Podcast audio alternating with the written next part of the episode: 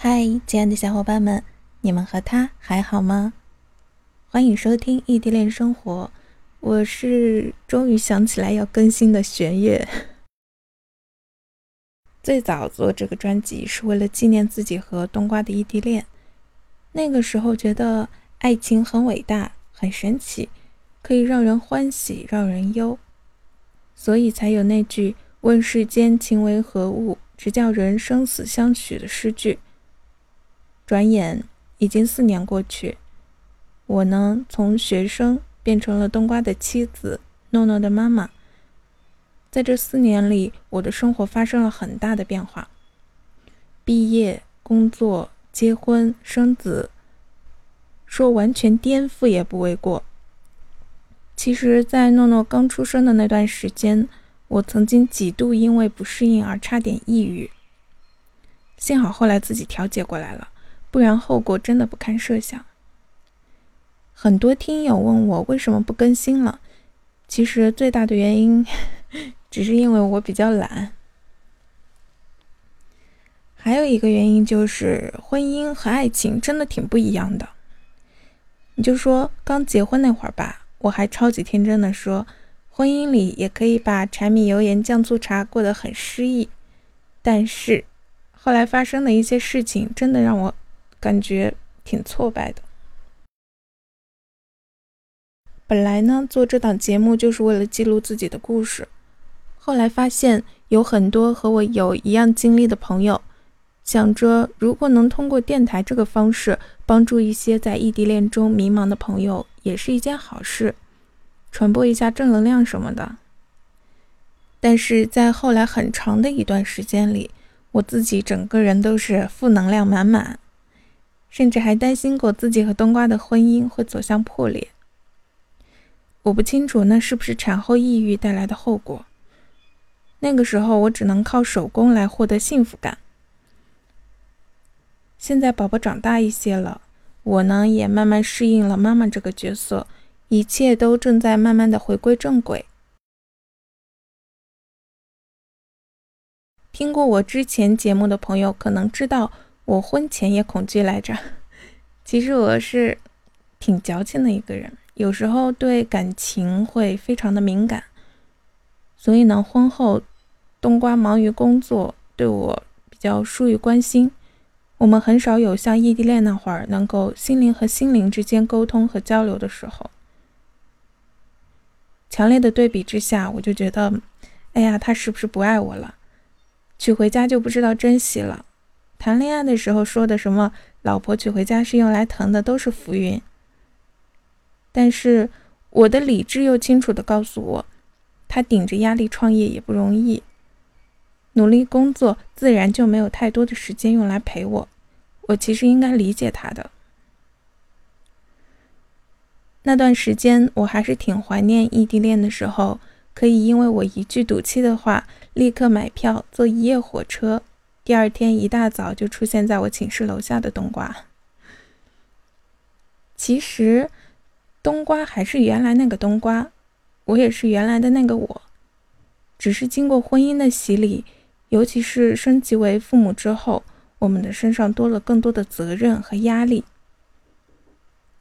婚姻真的比爱情要复杂的多。在这里，我要劝那些正在犹豫要不要远嫁的姐妹。远嫁一定要慎重。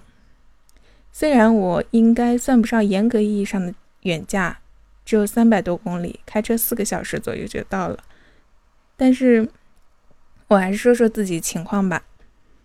我是毕业后来到冬瓜所在的这个城市，毕业后只工作了两个月就辞职回家结婚了。嗯，在这里吐槽一下职场对女生的偏见。因为知道我要结婚了，我们经理居然找我谈话，让我三年之内不要生宝宝。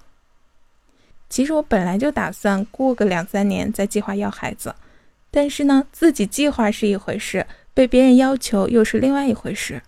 再加上那个公司也没有按照面试的时候说的按时发工资，又是单休还压工资，后来综合考虑一下，就。辞职回家安心待嫁了。结婚后也找了一段时间工作，但是面试的时候，单位听到刚结婚还没有孩子的时候，就立马被否了。最终还是决定先生娃再考虑工作的事情。所以一直到今天，我依然没有工作。准备等到明年宝宝上幼儿园之后，就可以试着找一份工作，体验一下职场生活。虽然毕业后的这几年没怎么上班，但是我也没有闲着，趁着带宝宝的空闲时间，学了很多之前就非常感兴趣，但是一直没有时间学的东西。我们现在年纪轻轻，总不能活得太颓废啊。嗯，扯太远了，回归正题。婚后，我随冬瓜住在上海，我俩在上海都是外乡人，我总是觉得在这里没有什么归属感。在这里也没有熟悉的亲戚和朋友，唯一比较熟悉的就是冬瓜和他爸妈了。我性格比较安静，很少主动去结交新的朋友，所以毕业后到现在，在这边，在上海这边，现实中几乎没有交什么新朋友。倒是因为手工，因为兴趣爱好，认识了很多志同道合的小姐妹。我是属于比较容易满足的那种人。总的来说，我对现阶段的生活还是挺满意的。爱情嘛，它总不会一直都是轰轰烈烈的，总有一天会回归生活。时间永远在不停的滴答滴答往前走，我们都要相信明天一定会比今天更好。感情里遇到问题没关系啊，想到解决的办法就可以了。是问题，就一定会有解决它的办法。就算你现在没有想到，也许下一分钟你就想到了呢。当你非常消极的时候，不妨去找一些振奋人心的纪录片来看。每个人的生活都不容易，巨大的成功背后，一定有正常人无法忍受的辛酸。与其羡慕别人，当别人人生的看客。不如多花点时间充实自己，让自己的人生过得更加精彩。好啦，今天就说到这里吧。这里是异地恋生活，愿每一对真心相爱的异地恋情侣最后都能够修成正果，白头偕老。